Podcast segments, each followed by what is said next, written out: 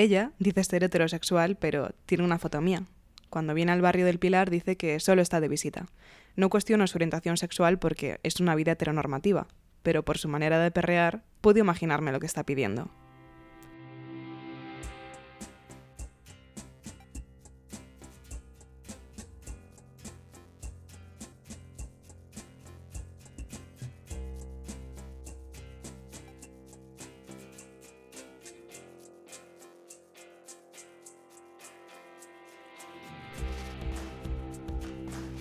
Este trozo de canción que acabo de destrozar por completo al no darle ningún tipo de ritmo para que pareciera un poco más solemne, es fanática de lo heterosexual que no fanática de lo sensual, ya que es una parodia de esta conocida canción de reggaetón hecha por Ratchet 1 y Edicirca.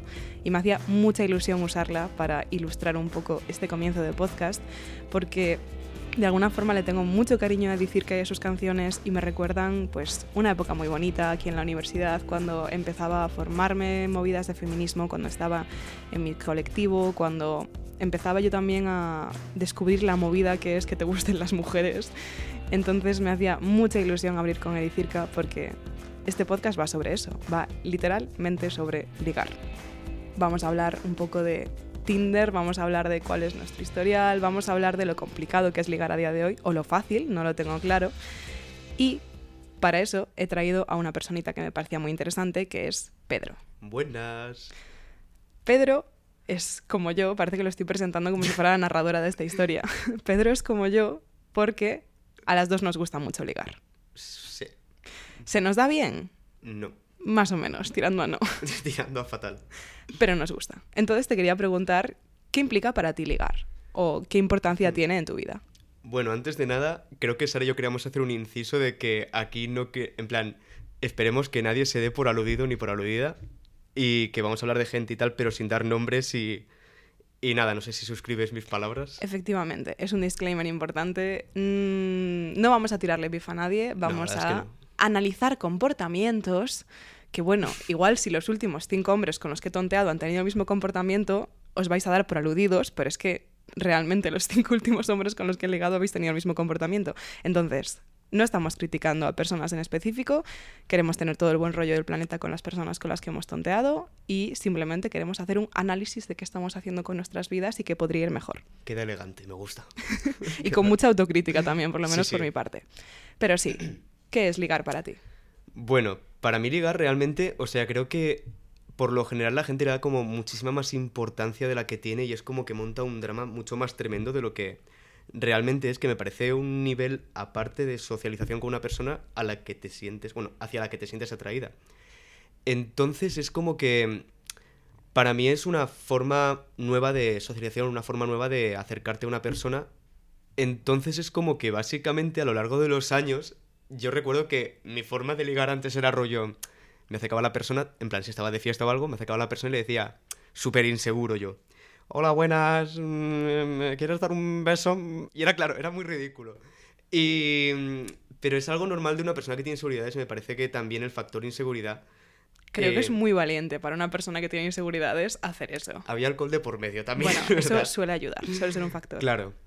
Pero, pero no sé, me parece que la inseguridad se le sumaba también el hecho de que tampoco quería que la otra persona se lo tomase como que yo me lo estaba tomando muy en serio, como si se pensase que solamente la veía para ligar con esa persona, cuando yo realmente, alguna vez me han dicho que no, y no pasa nada, es que es como que lo he olvidado en plan de, vale, no pasa nada, podemos seguir siendo colegas, que para mí es como una buena noticia. Y no sé, supongo que es eso para mí, ligar, una forma de socialización hacia una persona a la que te sientes atraída. Para mí ligar es curioso. Casi nunca es algo que hago voluntario conscientemente, en plan, pero es algo que, que surge y a veces surge en condiciones en las que no te cunde. En plan, yo hace no mucho tonteé con una persona con la que no quería tontear. ¿Por qué?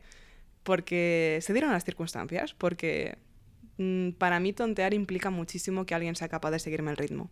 Y con esto no me refiero a que yo sea listísima y nadie esté a mi altura para nada, pero una persona con la que coincides en el tipo de humor, con la que puedes tener referencias que te entiendan, para mí eso es algo que, que se da bastante espontáneamente y que no puedo controlar mucho. Pero ahora, esto no implica que se llegue a nada, porque muchísimas veces no se llega a absolutamente nada. Y mi problema en parte es que me gusta muchísimo tontear porque me gusta muchísimo discutir. O sea, para mí tontear es como ir a un debate y ganar un debate y argumentar y... Realmente yo creo que la mejor forma de tontear casi es vacilando a la otra persona muchísimo y, recibiendo vaciles mutuos. O sea, y yo Sí. creo que en eso Sara y yo somos iguales, en plan de que tonteamos vacilando. Sí, mis amigas se meten un montón conmigo. Un montón porque dicen que soy súper obvia. Además, esto es curioso Sí. porque ya meto un tema que hablaremos más adelante, que es que tanto tú como yo somos bisexuales. Y a mí se me nota muy fuerte la distinción que hago cuando ligo con hombres y cuando ligo con mujeres y cuando ligo con hombres los destruyo. Ya sea voluntario o involuntariamente.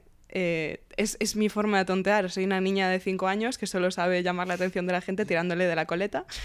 Puedo suscribir eso 100%. Es que sé que es Sara es súper obvio por mi parte. De hecho, Sí. es que hace poco lo hice y, en fin, mis amigas se siguen burlando de mí.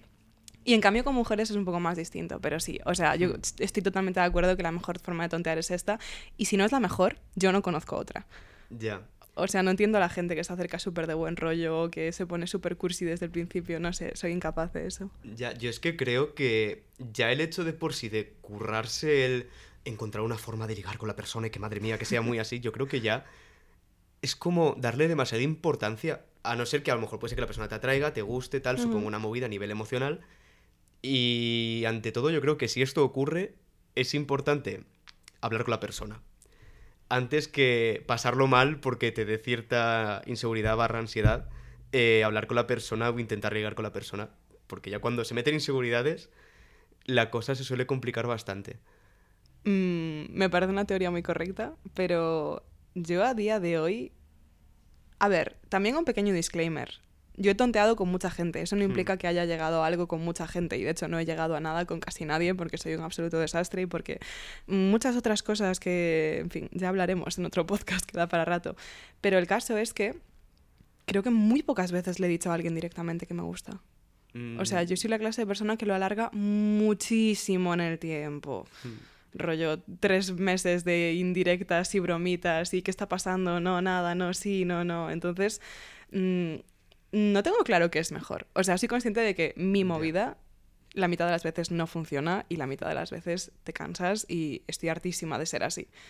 Pero soy incapaz de ser directa. O sea, soy incapaz de decir, oye, pues me gustas, tal. Es que no me coge la cabeza. Ya, yo creo que eso lo he hecho tres veces y las tres, dos de ellas fue un no es mutuo, pero salió tan bien. O sea, quiero decir, em, yo creo que al igual que yo no le doy importancia, si alguien dice que, que le gusto y no es mutuo, me hace sentir muy bien decir a una persona, decirle, oye, me gustas, tal, no sé qué.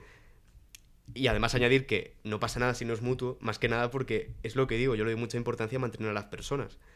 Y si no es mutuo y me lo dicen y tal, y además no cambia la relación con la persona, yo es como que me da mucha seguridad.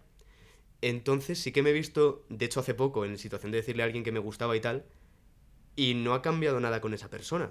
De hecho, sigue todo muy bien, tal. Y, y no sé, yo creo que realmente eh, dar el paso de decirle a alguien que te gusta es como que da terror.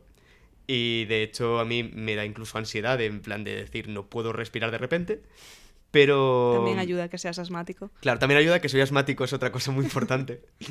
Pero bueno, básicamente yo creo que si tienes, confiado la co- si tienes confianza con la persona y si la persona no es una mala persona, no te va a decir, no, vete a la mierda, no quiero nada contigo. A ver, también depende de cómo se lo digas. Es que sabes qué me pasa, que estoy como haciendo memoria y acabo de mentir. Sí le he dicho a veces o muy pocas veces a una persona que me gustaba, pero nunca lo he hecho con intención de llegar a algo. Siempre que le he dicho directamente a una persona, oye, me gustas, era porque tenía asumido el no y necesitaba que esa persona me confirmara que no para poder como seguir adelante. A ver, yo suscribo. A ver, yo. eh, 100% yo también. Creo que solamente de las 3, 4 veces que he dicho lo de alguien. lo que le he dicho a alguien que me gusta. eh, la mayoría eran por querer escuchar el no y querer continuar con mi vida con completa calma de que la amistad continúe sin rayadas mentales. ¿Y te pasa? Es que a mí sí, porque tengo 15 años todavía. ¿No te pasa que cuando no te gusta nadie, tu vida es muy aburrida? Mm, Muy estable, pero muy aburrida. Sí, o sea, es insoportablemente estable, pero cuando me gusta alguien es insoportablemente Inestable. inestable, o sea. Correcto. Entonces es como que cuando no me gusta nadie, mi parte interna de telenovela narrativa es como que dice, Dios Pedro, pero necesitas una narrativa juvenil en tu vida. Y cuando tengo la narrativa juvenil es como, Dios mío, no, no puedo, tengo 21 años, no puedo Dios seguir mío, con Pedro, esto". tienes que jubilarte ya. Sí. Pensar en dar de comer a los patos. Ya, ojalá, ¿sabes? No, o sea, me iría mucho mejor. Pero, pero sí, no sé, yo creo que, que al final vamos buscando narrativas, ya sea de un tipo o de otro, en plan... Sí, puede ser que sea que tenemos 15 años. Y esa es la conclusión. En plan, fin que- del podcast se acaba aquí. Sí, tenemos 15 años y eso es todo.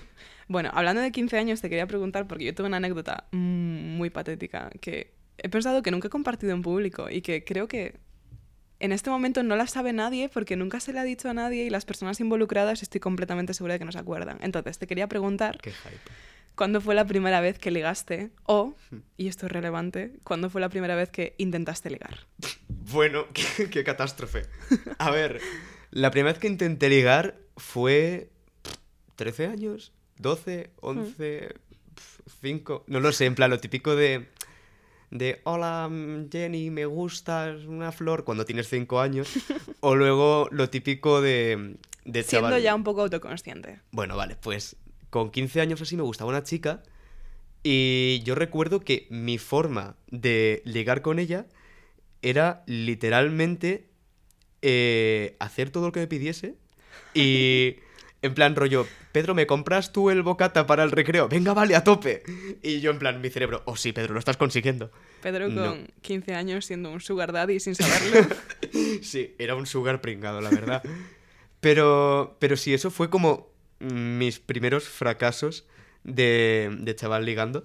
Pero luego vi que no se puede ir así por la vida. Y, No, no, y tienes que empezar a quererte también.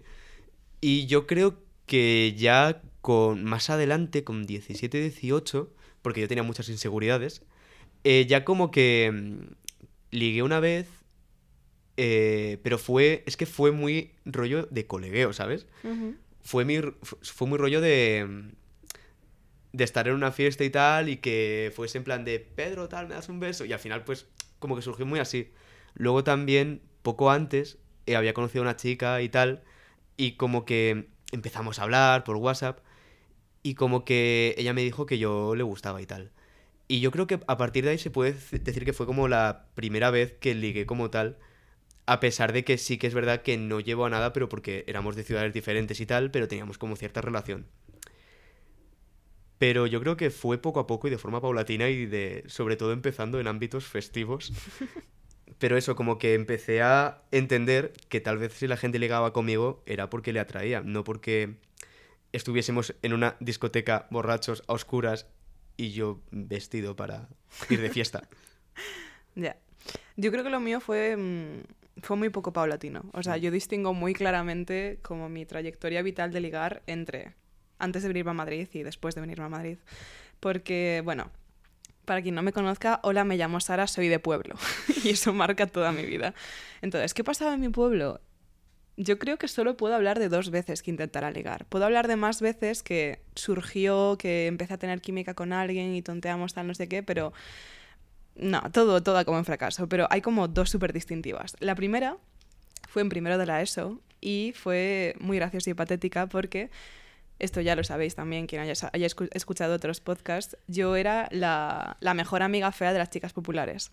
Y está totalmente ok, eh, no tengo ningún tipo de conflicto con ello. Entonces, ¿qué pasa? Que los chicos heterosexuales de 12 años sí tenían un cierto conflicto con esto. Y yo, en mi inocencia, tuve un crash, pues como literalmente todo mi curso, con uno de los chicos más guapos del curso. Que era un chaval, que era muy mono, tal, no sé qué, no sé cuánto. Y ahora me flipa porque digo, tía, menuda confianza en ti misma tenías en ese momento como para plantearte siquiera la posibilidad de que te hiciera caso, no porque tú no fueras maravillosa, sino porque el chaval este era un poco tonto y, y pues solo se fijaba en las chicas más guapas, tal, tal, bla, bla, bla. Y yo le dije a una de mis mejores amigas populares que le insinuara que yo tenía un crush con él. Entonces, ¿qué hizo este señor? Dijo, mi amiga le dijo, ¿le gustas a una de mis amigas? Y él dijo, ah, sí, a esta, primera chica popular. Y ella, no. Y él, ah, a esta, segunda chica popular. Y ella, no. ah, a esta, tercera chica popular. Y ella, no. Y él, ah, pues no me interesa. Wow. Sí, y yo tenía, pues nada, 12 añitos, 13, que es lo que tienes en primero de la ESO, y fue un poco painful. Y ahí fue cuando me di cuenta de que mm, la vida no es como los cuentos de hadas, no iba a venir ningún hada madrina a hacerme un vestido para que yo acabara con el chico guapo del instituto, y que la vida seguía y quedaba igual, y que realmente ese tío ahora lo pienso y digo, mm, tendrías que pagarme para que te hiciera caso porque eres un poco insoportable. Y después, la segunda vez que ligué, ya pasaron como cinco años. De trauma.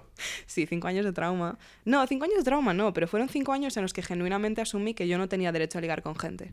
Hmm. Había asumido que yo era el personaje secundario de todas las historias.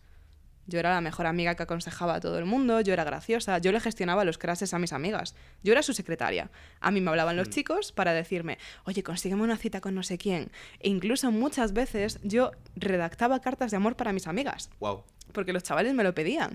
En plan de, ah, tú que escribes bien, tal, y yo, pues mira, para que le hagas una mierda ya le hago yo algo bonito. Yo realmente también era un poquillo así en cuanto a. En cuanto también por inseguridades y tal, como Hmm. que ni siquiera me molestaba. Decía, ¿para qué te vas a molestar? Si ni siquiera. O sea, si no va a ser mutuo, en plan. Claro, Entonces ni siquiera me lo planteaba. Por eso ya estuve como también muchos años de decir, "Pfa". sí.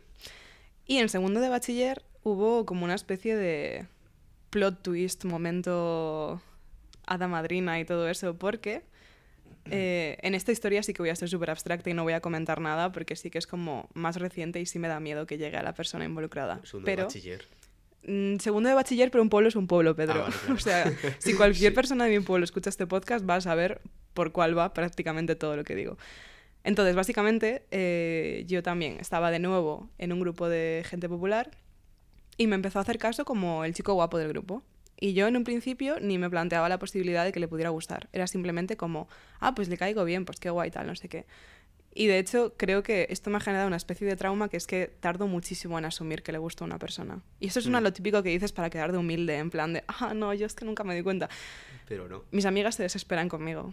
O sea, tengo otra historia que es muchísimo más reciente que esta sí no la puedo contar, pero que es surrealista lo muchísimo que me cuesta asimilarlo. O sea, soy capaz de aferrarme a cualquier posibilidad en plan de, no, no, solo me hace caso porque quiere que le ayude a estudiar inglés. No, no, solo me hace caso porque antes que asumir la posibilidad de que le guste a alguien, Inseguridades. que es el trauma que te queda cuando te pasas cinco años en un pueblo sintiendo que nunca le vas a gustar a nadie. Efectivamente.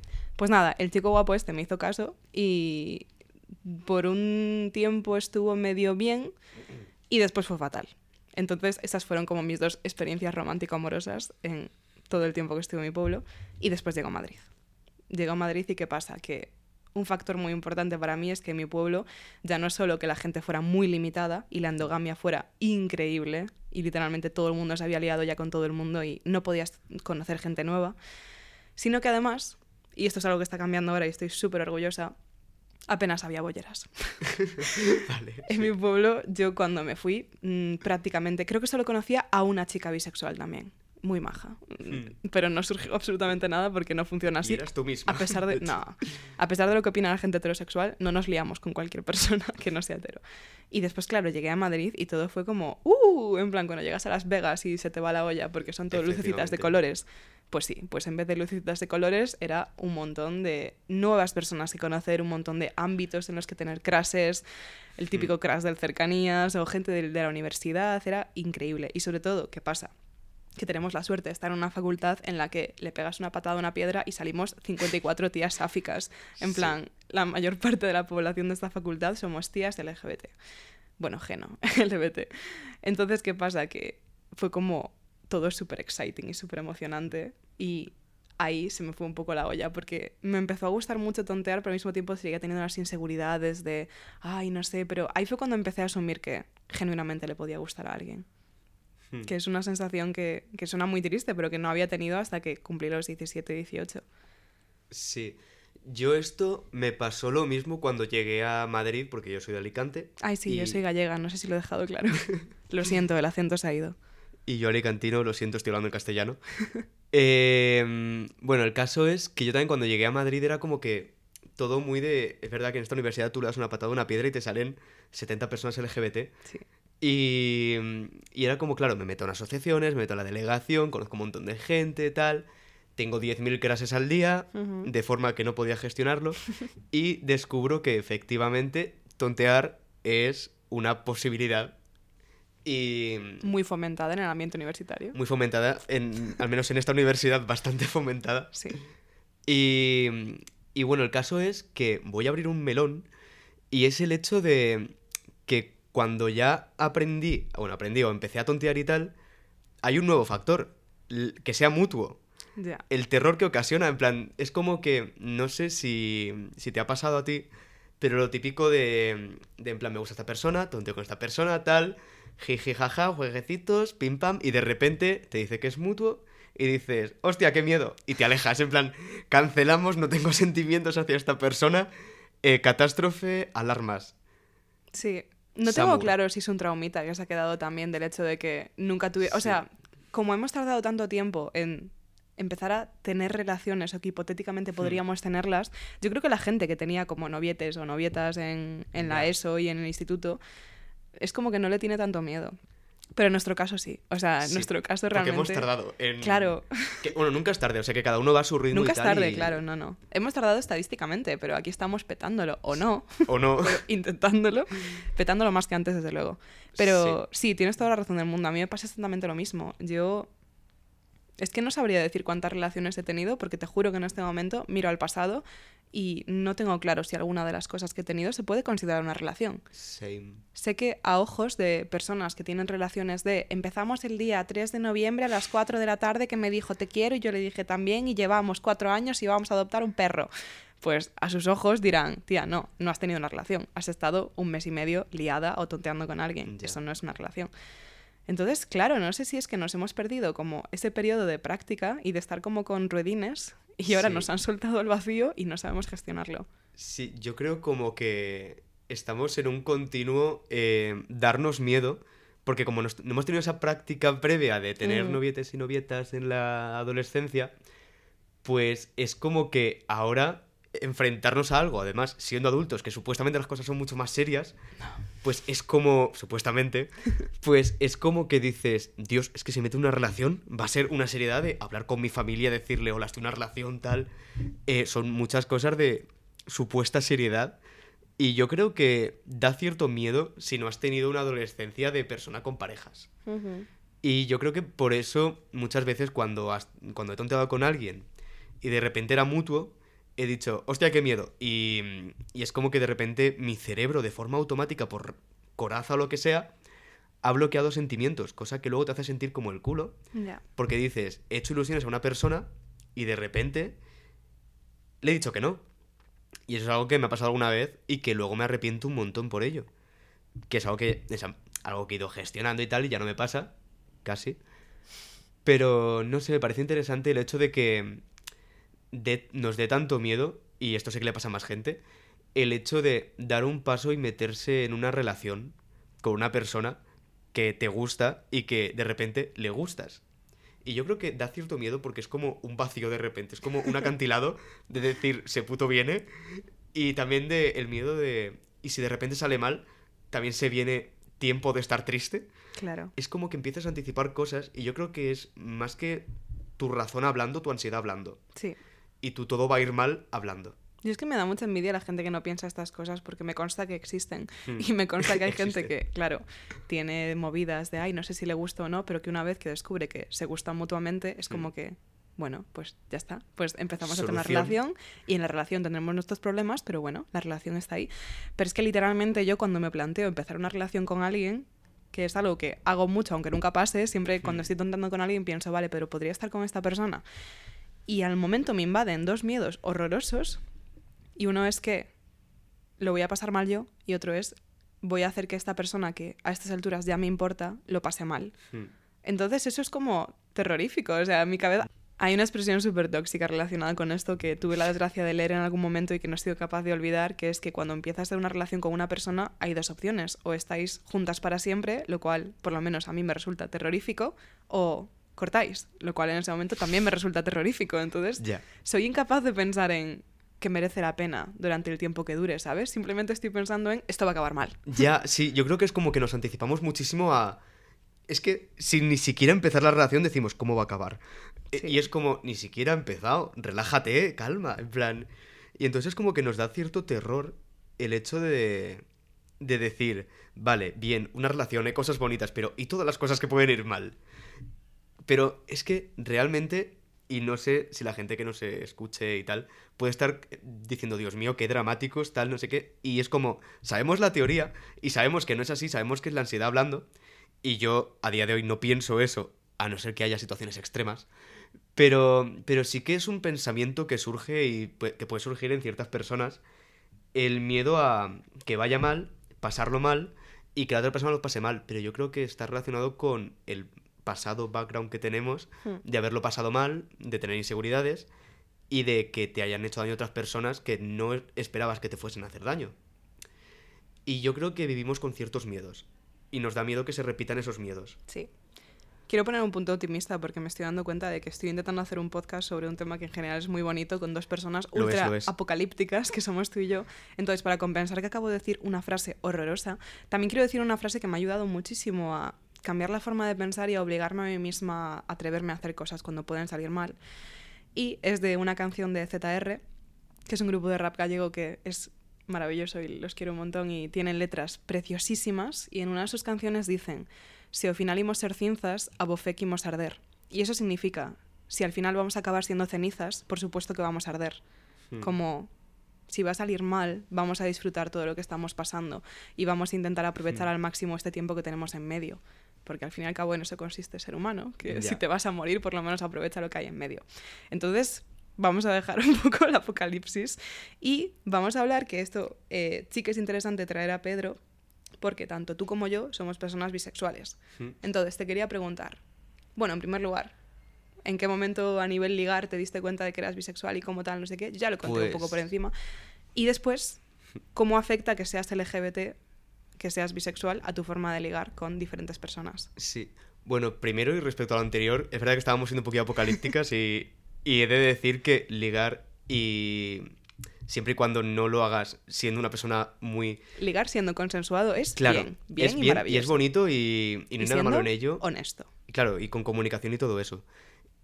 Y bueno, ya volviendo a la pregunta de la Sí. bisexualidad. La movida de eh, ser bisexual. La movida de ser bisexual, nuevo podcast. Eh, yo realmente es que lo he sido toda la vida. O sea, es que ya cuando admití y dije, oye, soy bisexual, eché la vista atrás y dije, es que, tío, en preescolar, me acuerdo, es que me acuerdo 100% que a mí en preescolar me gustaba una chica y había un amigo mío que me caía súper bien. Y yo Mm, quería que se viniese a dormir a mi casa siempre. sí. Y sentía, sentía lo mismo con él que con la chica, pero Mm. con él era como diferente. Claro. Lo intentaba yo porque ya desde cuatro años que tenía yo, cuatro o cinco, yo ya como que tenía el cis heteropatriarcado metido en mi cabeza. Yes. Y, y es como de decir, no, ¿cómo voy a sentir yo cosas hacia hombres y encima hacia hombres y mujeres a la vez que estamos enfermos? Correcto. Y claro, todo esto pues fue evolucionando. En primaria también como que me caían muy bien muchos amigos y también amigas. Y luego en la ESO igual y ya pues apareció la palabra bisexual, pero dije, no hombre, ¿qué va? ¿Cómo? Yo no. No, ¿qué va? Pero eso es la bifobia también interiorizada y, Yes. y el miedo que se te genera también de tener que salir del armario, tener que vivir siendo una persona LGBT. Mm.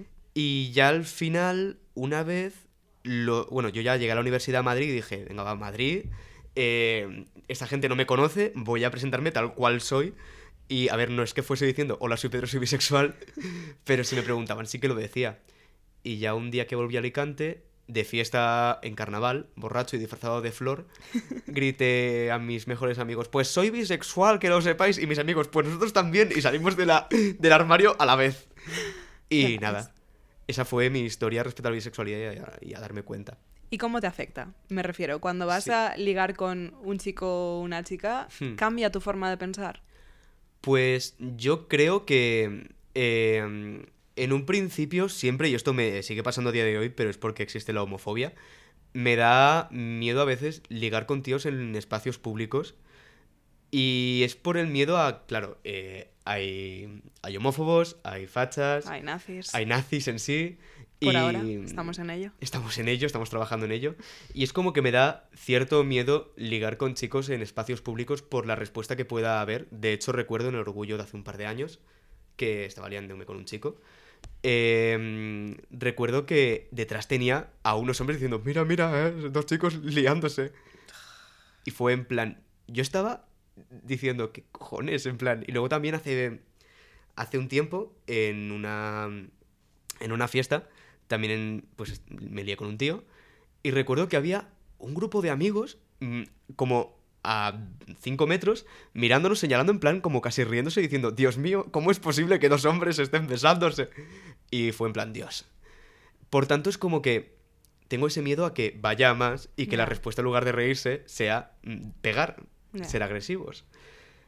Y luego, luego con chicas lo que me pasa es que, que por una parte con chicos como, como que se me da mejor acercarme, como que no me da tanta inseguridad, y por otra parte ligar, ligar con chicas también por el contexto que hay de que los tíos de por sí Dais asco. históricamente damos asco, pues es como que me da cierto miedo a la hora de ligar con una chica que se pueda sentir que la estoy viendo solamente para ligar o, o que soy un baboso y tal, cuando, como he dicho antes, yo para mí es lo que digo, no le doy esa importancia a ligar. Si no es mutuo, pues no pasa nada, somos amigos. Y por tanto es como que cuando ligo con una chica mm, voy muchísimo más despacio y me da miedo incluso pensar que a lo mejor tenga cierto paternalismo interiorizado.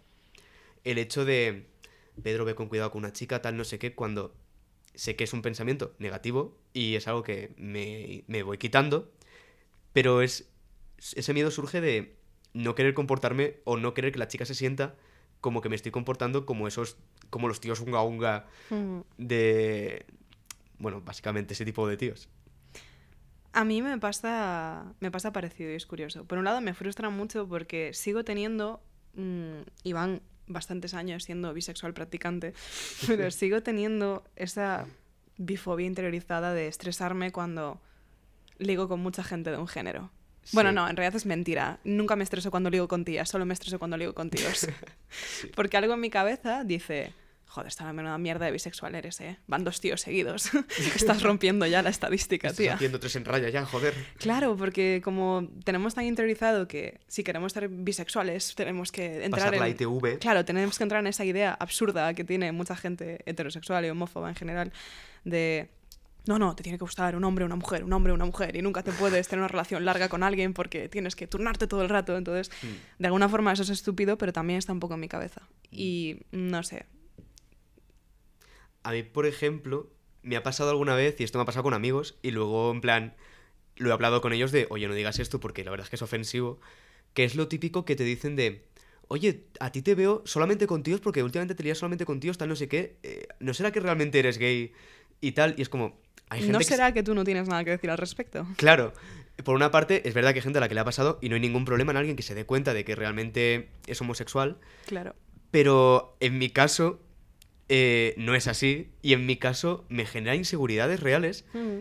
porque no inseguridad a nivel de, oh Dios mío, seré gay porque no hay ningún problema en ello, claramente, sino inseguridades a nivel de, de hostia, ¿será, ¿será real que en realidad no soy bisexual y que estoy autoengañándome por homofobia? Ent- Entonces, Es una mierda. es una mierda que, que gente en la que tienes confianza eh, opine sobre tu sexualidad y opine si, si realmente eres bisexual o no, porque lo único que genera es inseguridad.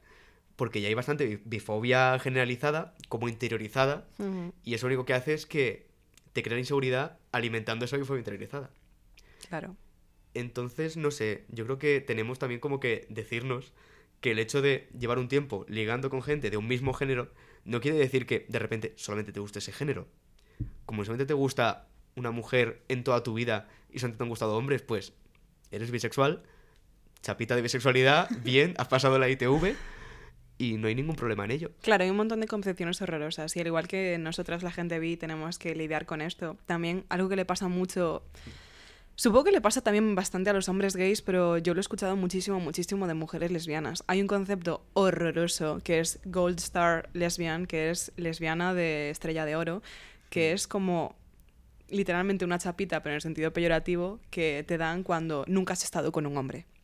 Y es como que si eres lesbiana y en algún momento has estado con un hombre o has intentado o no lo sabías o lo que cojones te dé la gana, ya es que no eres una buena lesbiana. No eres, es como si fueras una lesbiana premium. o Sí. sea, si no, eres una lesbiana pero ah, un poco peor. Lesbiana, pero no demasiado. Claro, entonces es como súper frustrante y deberíamos acabar con todas estas concepciones y con todas estas movidas porque no hacen más que hacernos más difícil la vida y muchas veces proviene del propio colectivo. Hmm, Entonces, Totalmente. colegas, a callarse las bocas, a comerse las bocas de forma consentida. Es un, Y- un buen argumento. la sí. sí, una buena. y estar tranquilos. A mí otra cosa que me pasa siendo LGBT es que, como ya he dicho, eh, bueno, en primer lugar, tontear con hombres es muy fácil. Hmm. Es muy fácil. Pero porque esto no es en plan de los hombres biológicamente o no, no voy a hablar de No, ninguna... es no, que es fácil. es que está así estructurada la sociedad. O sea, mm, a nivel patriarcal, en general, los hombres son mucho más simples que las mujeres en el sentido de que está puesto sobre nosotras en particular la idea de que tenemos que estar como esperando que llegue algo perfecto o que tenemos que estar esperando a secas a que alguien actúe y con los hombres en cambio es como que lo que se premia es tener el máximo éxito posible y, y eso, como acumular trofeos con forma de mujeres. Entonces, ligar con hombres es una movida, pero es que ligar con mujeres es una movida increíble. O sea, Sí. el concepto bollodrama, yo es que no se lo puedo explicar a nadie que no haya pasado por ello, pero os juro que es surrealista. O sea, hay muchísimos memes, pero para que os hagáis una idea, una de estas ideas preconcebidas que tenemos, que son clichés, pero que son ciertos, que es que las mujeres ligando, obviamente, no todas, hay algunas que sois eficientes, pero la mayoría no, la mayoría somos muy torpes, lo que hacemos es pasarnos 15.000 años de fichas súper suaves y súper light y bromitas y, "Ah, amiga, ah, no sé qué, no sé cuánto, y nunca jamás pasa nada. ¿Por qué? Porque nadie se atreve a dar el primer paso. ¿Por qué? Porque no queremos ser invasivas. ¿Por qué? Porque hemos ligado con hombres o hemos tenido la desgracia de que hombres intenten ligar con nosotras. Y sabemos lo incómodo que es que una persona sea invasiva y que una persona no sea consciente de que no está siendo mutuo. Sí. Entonces tenemos como ese trauma y yo ese trauma lo tengo muy heavy. O sea, a mí me cuesta un montón ligar con tías porque tengo una cosa que, hablando con, con Luisa, con una de mis mejores amigas, le llamé el síndrome del rey hielo. Para quien haya visto Hora de Aventuras, el rey hielo es un personaje que es muy paródico y muy simple y que se dedica a raptar princesas para que se enamoren de él o para que sean sus mujeres o lo que sea. Pues a mí me da muchísimo miedo la idea de estar siendo ese hombre mayor creepy, súper invasivo, que no se da cuenta de que no es bienvenida su atención. Ya. A mí también me pasa un poquillo eso, pero claro, desde otra perspectiva claramente, porque la perspectiva de las mujeres es muy diferente. Sí, Pero también me pasa bastante ese hecho de no querer que la otra persona perciba que soy el rey hielo y que, y que soy esa persona invasiva, tal, no sé qué. Entonces es, es como ese miedo a como a que la otra persona se agobie, también sobre todo eso, ni que se sienta mal y que, o incluso que pueda cambiar su estado anímico a mal, eh, que- el que, o sea, el estado anímico que estaba llevando a lo largo del día. Entonces yo creo que, que sí, también es cierta inseguridad, pero todo, la raíz está en históricamente cómo hemos sido los hombres claro. y en cómo intentamos cambiar las cosas, en plan, ambas partes. También me frustra que es un miedo que siempre veo en la gente incorrecta. Porque yo sé que este miedo es infundado y que, o sea, no, no soy perfecta y podría darse esta circunstancia, pero sé que es muy improbable Sí. que yo incomode a una persona y no me dé cuenta o no intente evitarlo, tal, no sé Hmm. qué. Y me frustra que este miedo lo tenga yo y que este miedo me impida tener relaciones mutuas preciosas y que en cambio haya gente insoportable por la vida Que no lo tenga. es que no me cabe en la cabeza, de verdad te lo juro, es que este tema me pone enferma, no me cabe en la cabeza que estés incomodando a otra persona, que estés insistiendo a otra persona que te Hmm. está diciendo que no y que pienses, voy a insistir todo lo que me salga de los huevos. Que la tercera va la vencida. Sí, sí, sí, voy a insistir hasta que literalmente se canse de decirme que no.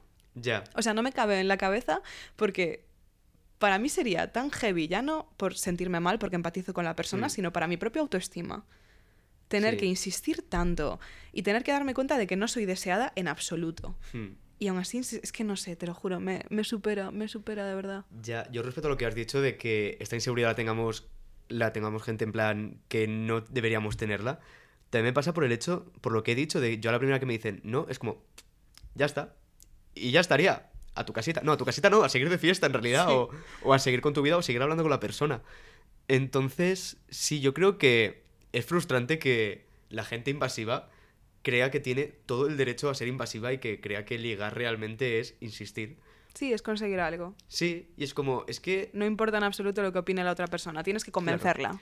Claro, y es como, es que no sé qué es esto, eh, no sé, una entrega de trofeos, algo, una búsqueda de... atrapa la bandera, es como, yo qué sé. Entonces, yo, es como que me da mucha rabia el que la gente también, por eso decía al principio, de darle mucha importancia o darle demasiada importancia al hecho de ligar como si realmente fuese... Claro, la gente que presume. Ya. En plan de, este fin de semana he ligado con cuatro personas. Y tú como, es que te importa más el cuatro que el personas. Ya. O sea, solo quieres presumir y flexear de un número que a nadie le importa, que no quedas bien cuando lo dices, Ya. que no te hace más deseable para nadie más y estás ignorando por completo cómo son Hmm. esas personas o cómo se sienten esas personas. Ya. Yo para ligar con cuatro personas tal y como ligas tú, pues colega, prefiero estar sola porque por lo Hmm. menos no las he molestado. Ya.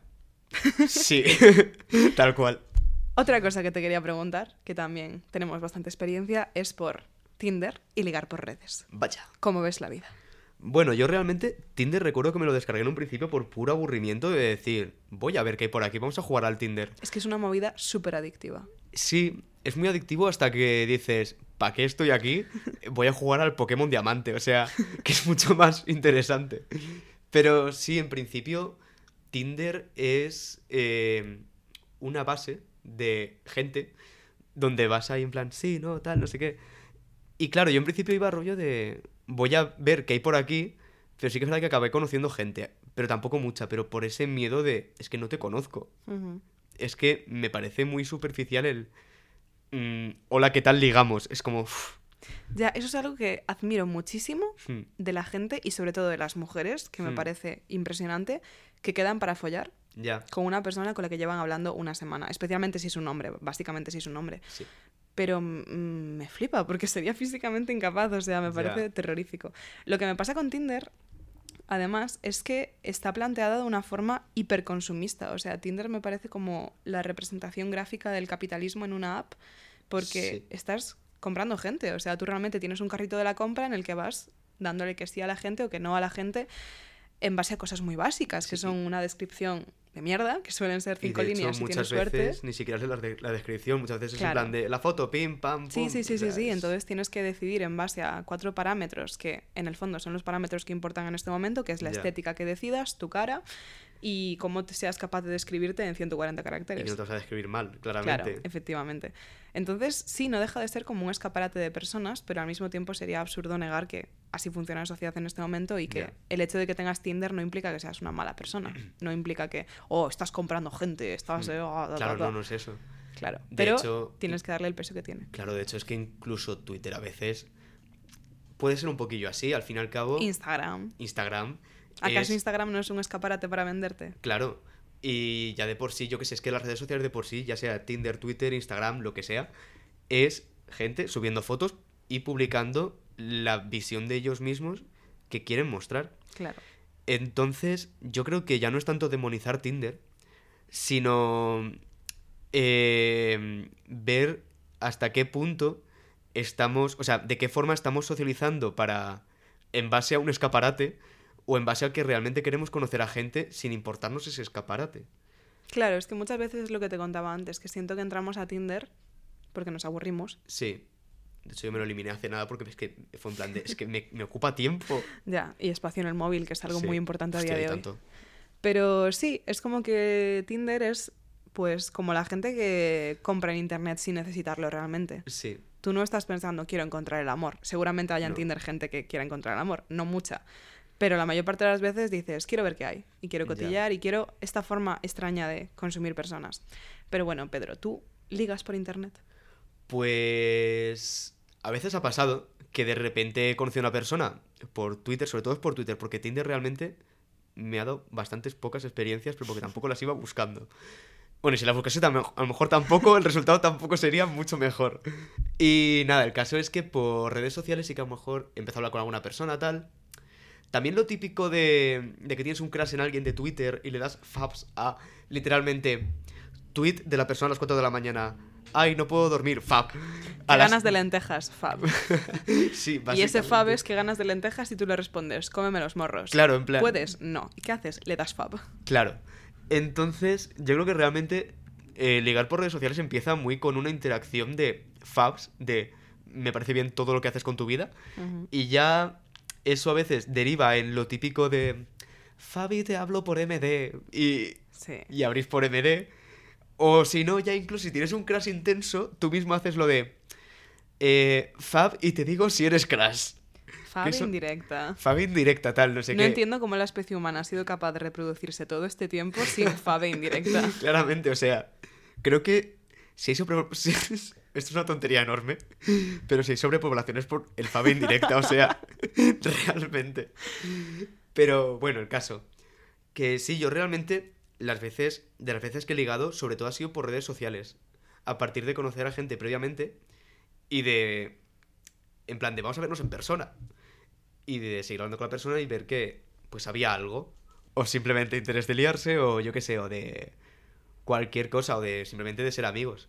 A mí, ¿sabes qué me pasa? Que ligo mucho por redes sociales, no porque Hmm. ligue mucho, sino porque eh, tengo una presencia muy fuerte en redes sociales. Estoy todo el día allí, soy pesadísima. Entonces conozco a Sí. mucha gente y eso, suelo ligar bastante y tontear bastante. ¿Qué pasa? Que está abocado al fracaso. Y esto es algo Sí. que he tenido que asumir hace poco, en plan de Sara, es que no tiene sentido que continúes esta línea cuando siempre va mal. Me pasa que yo soy una persona ultra peliculera.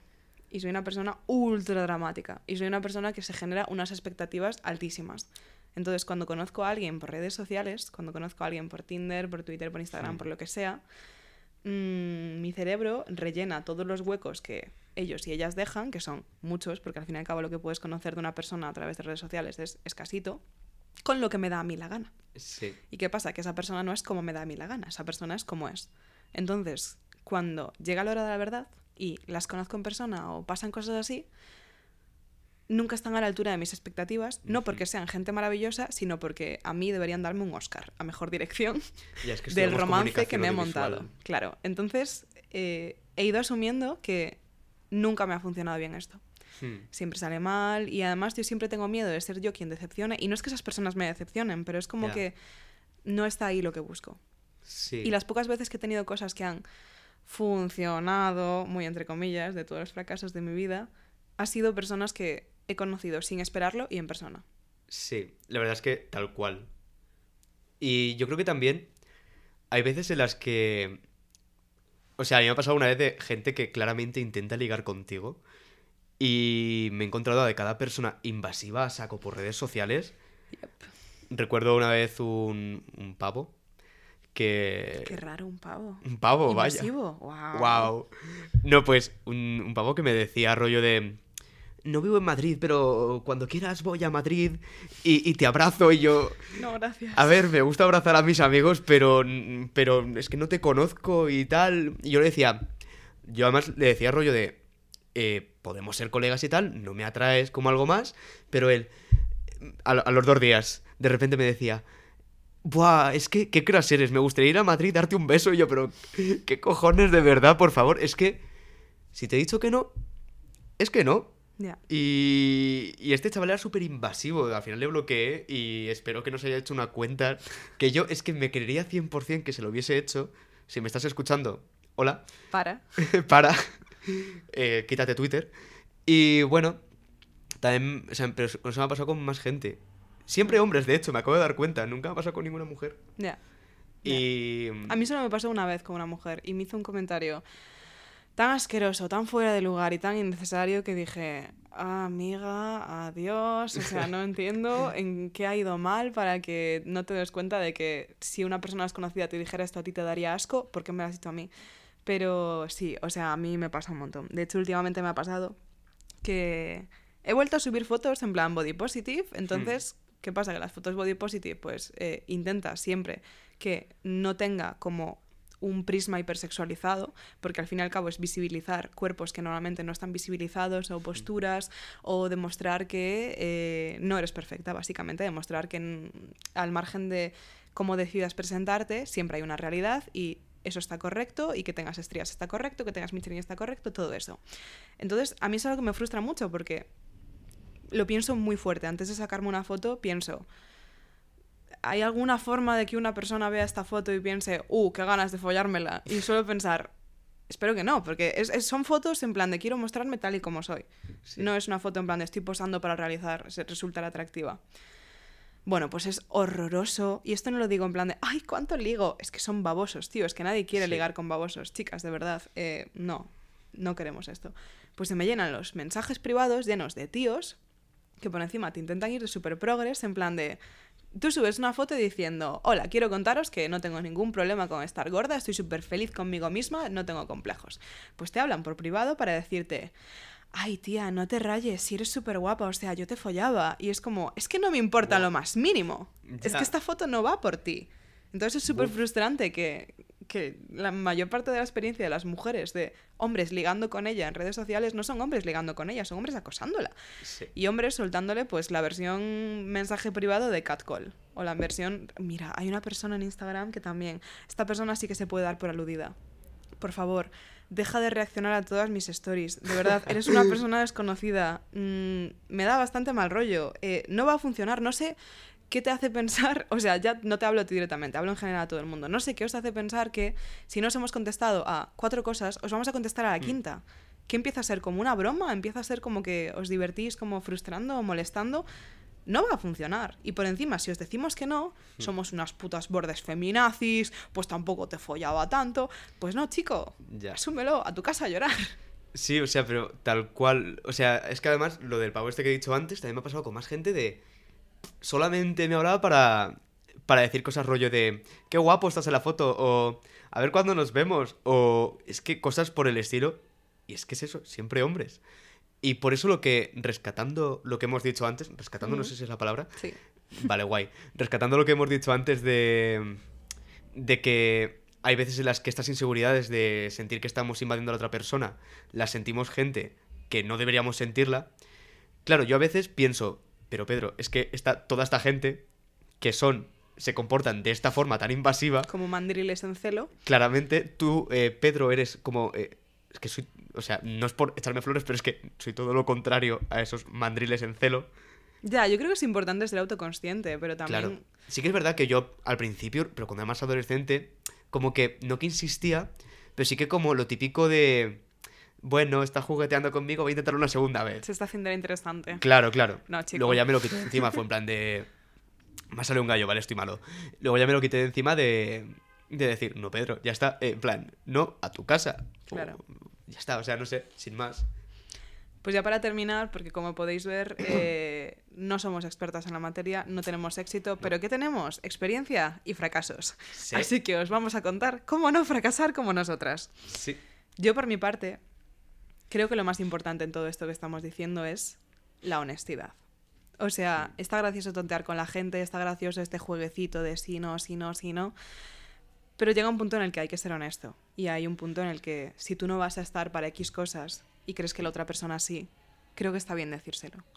Y hmm. creo que está bien que si claramente no quieres algo con una persona o si simplemente te estás divirtiendo, tonteando, tienes que tener en cuenta que quieres a esa persona. Hmm. Porque es que es muy complicado todo este tema al margen de todas las bromas y que si Tinder y que si no sé qué, no sé cuánto, porque es que tienes que tener muy en cuenta a la otra persona. Tampoco que te vaya la vida en ello o que te obsesiones con adaptarte a lo que ella quiere para poder seguir con ella, porque igual si tú no quieres eso, pues no quieres eso y ya está, y, y hmm. sal de ahí, y sé honesta y habla las cosas y sal de ahí. Pero al mismo tiempo, sé clara. Sí, yo creo que lo más importante sobre todo es comunicación, o sea, lo que ha dicho Sara honestidad de comunicación. Eh, ya, de por, ya por el hecho de que eh, no eres solamente tú en ese tonteo, hay otra persona con otro mundo interno, otros sentimientos y sus inseguridades y movidas. Entonces, eh, pues hay que comunicar todos. Yo qué sé, si de repente no te gusta la persona, hablarlo con la persona. Si de repente te da miedo dar un paso, hablarlo con esa persona. Y, o si simplemente te gusta y, y te da miedo que la amistad se vaya porque te guste la persona, hablarlo con completa tranquilidad y naturalidad porque realmente, y esto lo aprendí hace poco, que sentimos un miedo a que nos guste una persona cuando realmente no es un sentimiento negativo. De hecho, es un sentimiento bonito, es un, es un sentimiento de admiro a una persona de tal forma hmm. que siento una atracción de otro, en otro nivel. Y no tenemos por qué asustarnos tanto con un sentimiento que podemos sentir y que es bonito. Claro, es que es como el equivalente a tenerle cariño a una amiga Hmm. Solo que la sociedad ha puesto como toda esta presión de todo el mundo tiene que tener parejas, si no follas eres un pringado, tienes que estar con X persona, tienes que tener este tipo de relación. Entonces, da mucho miedo porque ya cuando le tienes cariño a una amiga, sabes que las relaciones de amistad son un poco más fluidas y no hay como un modelo de relación de amistad. Y aún así creo que mucha gente se raya porque su modelo de relación de amistad no es como el de otra gente. O, por ejemplo, Sí. no tiene una mejor amiga y te han contado que tienes que tener una mejor amiga o si no todo te va mal. Pues igual tú tienes, pues como las familias, igual tu familia es un perro y, y tu hermano. Claro. Todo esto es distinto y todo cambia de persona a persona. Y más aún cuando son dos personas involucradas. Sí. Entonces, no hay un modelo de relación, no hay un modelo de relación ideal y todo depende de cómo construyáis lo que queréis construir. Entonces, ¿es una movida? Sí, pero es una movida bonita y es una movida que merece la pena porque al fin y al cabo es en lo que consiste la vida. En, ¿Cómo era la cita esta? Hay una cita preciosa de Bojack Horseman que es en plan de... Lo del. Lo no, del- al final voy a hacer spoilers, entonces lo voy a decir súper descontextualizado. Vale, no. Dice algo en plan de todo esto ha ido mal, pero al fin y al cabo la vida son las conexiones que hacemos. Sí. Ligar es un poco eso, ligar es una forma de conocer a una persona y yo puedo decir en este momento que todas las personas con las que he tonteado y algunas me han acabado cayendo fatal y de algunas me he arrepentido, pero todas me han traído algo porque es súper bonito conocer el Mm. universo de una persona distinta a ti y que te recomiende un grupo de música o que te enseñe a hacer algo o que te, te abra de alguna forma a conocer muchísimas cosas que tú antes no conocías o no te importaban. Entonces yo creo que eso es precioso y al fin y al cabo esto va de conexiones, al margen de cómo acabe o al margen de qué formato tenga mientras dure. Sí, o sea, yo siempre digo muchas veces que cada persona es un universo con sus galaxias internas y Mm. movidas y Big Bangs y movidas. He hecho movidas dos veces. Pero, eh, y la cosa es que al final conocer a alguien es conocer otro universo y, y al final es como que ya no es tanto si, si ambas personas congeniáis o no, sino lo que sacas de ello. Y, y el no darle ese drama intenso, tremendísimo de tontear, que tontear no tiene por qué ser algo malo. Y no sé, yo creo que, que sobre todo hay que... Hay veces en las que tenemos que dividir si estamos pensando con raciocinio y demás, o si estamos acojonadísimos con la situación de, Dios mío, estoy tonteando. Mi consejo siempre es el mismo. Si vuestra cabeza no es fiable, preguntádselo a alguien de quien os fiéis. También. Decidle a una amiga, oye, me ha dicho esto, ¿tú qué crees que significa? Y probablemente os sacará del batiburrillo que tenéis de, Sí. no, es imposible que me haya dicho esto porque... No, Ya. probablemente vuestra amiga os ayudará. También es verdad que es posible que hagáis como yo y le preguntéis a muchas personas porque necesitáis muchas respuestas iguales para, Sí. para asumirlo. Pero la validación está bien. La validación Y está guay. hablando de validación, otro tema importante que quería ya para empezar a terminar y a concluir este episodio era que no pasa absolutamente nada si tenéis X años y todavía no habéis hecho X. O Totalmente. si tenéis X años y no estáis en una relación. O tenéis X años y no tenéis pareja o lo que sea. No pasa absolutamente nada. Cada persona va al ritmo que le dé la gana. Y te puedo asegurar que seas quien seas, es que me da igual. No, pero yo... No, no, cállate, escucha. Seas quien seas, le has gustado y le gustarás a alguien. Sí, Y mereces a alguien que esté a la altura. sí. Y no te vayas con la primera persona a la que le gustes. Sí, o sea, yo, por ejemplo, en mi caso, yo he tardado, para lo que es socialmente, Sí. he tardado en tener estas experiencias y tal, y las he vivido ya cuando he aprendido a quererme, pero porque no puedo coger e irme con la primera persona que me diga, eh, tú, follar. Pues es como dices, no. ¡Oh, o Dios sea, mío! Me siento Oh, tan Dios. afortunada. me siento tan Quiero afortunada dedicarle de que este esta- premio. Ya. Pues claro, o sea, es como que al, es como que al final tienes que valorarte y tienes que decir, vale, ¿me renta realmente por, por presión social tener algo con una persona porque por fin tengo algo con una persona a pesar de que esta persona sea una mierda? Entonces yo creo que es un trabajo de, de autoquererse y de decir, es que valgo un mínimo como para que esta persona, que no me llega ni, ni a los microbios de la suela de los zapatos, tenga algo conmigo. Pensaba que ibas a decir valgo un millón y me parecía súper bonito. Valgo un millón también. No, no. Todas valemos un Valemos millón. un millón si no somos una mierda de personas. Pero sí, así que de verdad lo digo, sé que esto parece intimidante y esto es lo típico que cuando te dicen, tú le dices a la persona, menuda gilipollez no me sirve de nada, pero es Mm. que es cierto y a mí me lo han dicho y me he frustrado, pero las movidas llegan cuando no las esperas, Hmm. cuando estás otra cosa. No puedes pasarte la vida frustrada porque tu amiga tiene pareja o porque ves parejas bonitas por la calle o porque sientes que te falta algo. ¿Puedes hacerlo? Sí, lo he hecho mucho tiempo. ¿Merece la pena? No. No te va a ayudar a encontrar a alguien antes, solo te vas a obsesionar con eso, con encontrar a alguien para estar bien. Sí. Y no, la gente va y viene y va al ritmo al que va y por ahora, al margen de las religiones y el zodíaco, no le hemos encontrado una explicación clara a por qué va y viene la gente como va. Entonces, yo creo que simplemente lo único que podemos hacer es aprovecharnos de cuando hay como pequeñas casualidades. También citando a The Good Place. Adelante. Hay un monólogo muy bonito, tampoco lo voy a citar tal cual, pero... Porque no te lo sabes de memoria. No, no me lo sé de memoria, pero es muy bonito, en el que le- una persona le pregunta a otro personaje que es como un ente superior del universo que se supone que tiene respuesta a todo y le pregunta que, que qué sentido tiene el mundo si todo es una mierda. En un momento en el que está fatal dice, pero ¿qué sentido tiene todo entonces? Mm. Y este personaje súper sabio, cerebro cósmico, lo que le dice es que tiene sentido disfrutar de las pequeñas casualidades absurdas dentro de toda la mierda. Sí. Esos pequeños cruces de partículas en los que de repente se forma algo. Y al fin y al cabo, cuando conoces a una persona que te gusta o que te hace ilusión, con la que te encuentras bien, es eso, es una casualidad absurda dentro de los 7.000 millones de personas que hay en el planeta.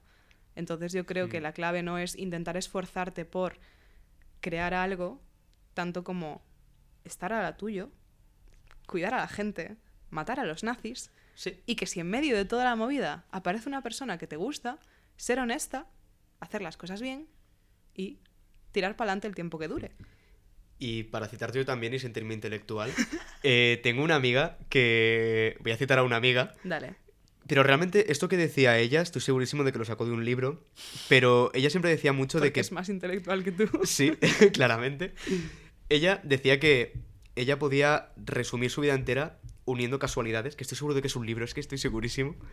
Pero me parece muy interesante el hecho de que no tenemos que aterrorizarnos por las casualidades, sino dejar que pasen por nosotros, porque al final, por cosas buenas o por cosas malas, nos estamos formando Y estamos creciendo. y estamos creciendo.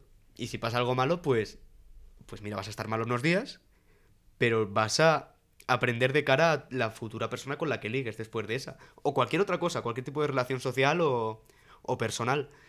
Entonces yo creo que tenemos que asumir esos miedos como posibilidades de aprender y crecer como personas. Claro. Yo creo que he aprendido de todas las personas con las que he tonteado. No, no, sí, menos mal que yo también, la verdad. De algunas he aprendido cosas buenas y de otras he aprendido cómo gestionar cosas malas. Por Sí. ejemplo, creo que conté en otro capítulo que de dos hombres distintos aprendí a quitarme la última hora de conexión en WhatsApp y la última hora de conexión en Instagram. Buah, Y es lo que me han aportado. eso está muy bien. O sea, está guay. Entonces, sí, vedlo todo como formas de coger experiencia. Y ya os digo, no os obsesionéis con que llegue ya. Intentad estar a la altura cuando llegue. Intentad ir creciendo y cuidándoos vosotras como personas, pensando en cómo crecer. Y otra cosa ya para terminar, que a mí me pasa mucho, mucho, mucho, es que a veces pienso en, ojalá tener una novia que... Y en realidad las cosas que, que le pido a esa novia imaginaria perfecta, que Hmm. no existe porque nadie me va a manufacturar una novia perfecta para No. mí, gracias a Dios, porque sería muy creepy, son cosas que, que simplemente quiero hacer yo. Sí. Ojalá una novia con la que ir de museos. Pues Chica, Sara. ¿qué, qué te impide ir de museos? Claro. Ojalá una novia con la que ir a ver las estrellas. Pues Amiga. ve, Con amigas también Claro, puedes ir, es o que sea. es, es tan simple como esto. No tenéis que tener una relación para ser felices o para tener Hmm. citas incluso. Podéis tener citas con amigas, podéis... Tenemos que quitar esta concepción de que solo las parejas tienen derecho a hacer X cosas y que solo te puedes cuidar y dar caprichos entre comillas y hacer cosas especiales o romantizar tu vida si estás pillado a otra persona. Sí. Así que no rayarse, callarse la boca y comerse la boca de forma consensuada.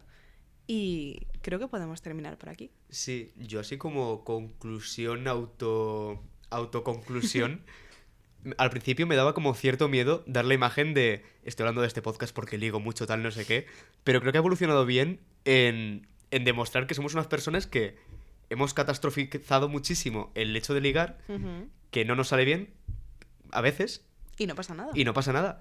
Y yo creo que está guay el, el mostrar que no pasa nada por Claro. que las cosas vayan mal o que, o que no sea mutuo y no hay ningún drama en ello. ¿Vosotras pensáis que Pedro y yo somos unas pringadas? Pues entonces no penséis en que vosotras sois unas pringadas. Claro. Y si Y lo si lo pensáis, pensáis es por otras muchas cosas, la verdad, porque hay muchas razones para sí, pensar que somos, soy un somos pringado. muy pringadas. Pero yo qué sé, en Pero esto... nos queremos y eso está bien. En esto está bien reconocer que eres una Sí. pringada dentro de todo el flex que hay de "Jo, cómo follo, cómo, cómo de guay soy. No Eso- preocuparse. De hecho, eso es el más pringado, en verdad. sí. Tener que demostrar que follas Sí. mucho para demostrar que eres algo. No, sed honestas, sed humildes, Y sed mucho. vulnerables, quereos mucho entre vosotras y a vosotras mismas y todo irá bien. Y comed legumbres. Y comed legumbres, súper importante. Súper importante. Y matad nazis cuando podáis, Cuando cuando, podáis. rente.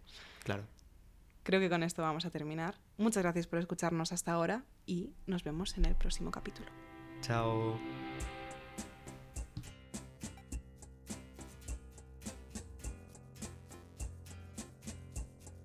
Si te ha gustado este programa y te gustaría que hubiera más, puedes ayudarnos de varias formas. Para intentar pelear contra los algoritmos, podéis darle a seguir o a like en la plataforma en la que lo hayáis escuchado. Y por supuesto, podéis compartirlo en vuestras redes sociales y recomendárselo a vuestras amigas. También podéis seguirnos en Twitter, donde somos arroba personalipol, y venir a contarnos qué os ha parecido. Si además tenéis las ganas y la capacidad, este es un podcast bastante modesto que no está financiado por ninguna élite económica, pero siempre nos podéis invitar a un café simbólico equivalente a 3 euros en co-fi.com barra Sara Ribeiro. Gracias por escucharnos y nos vemos en el próximo capítulo.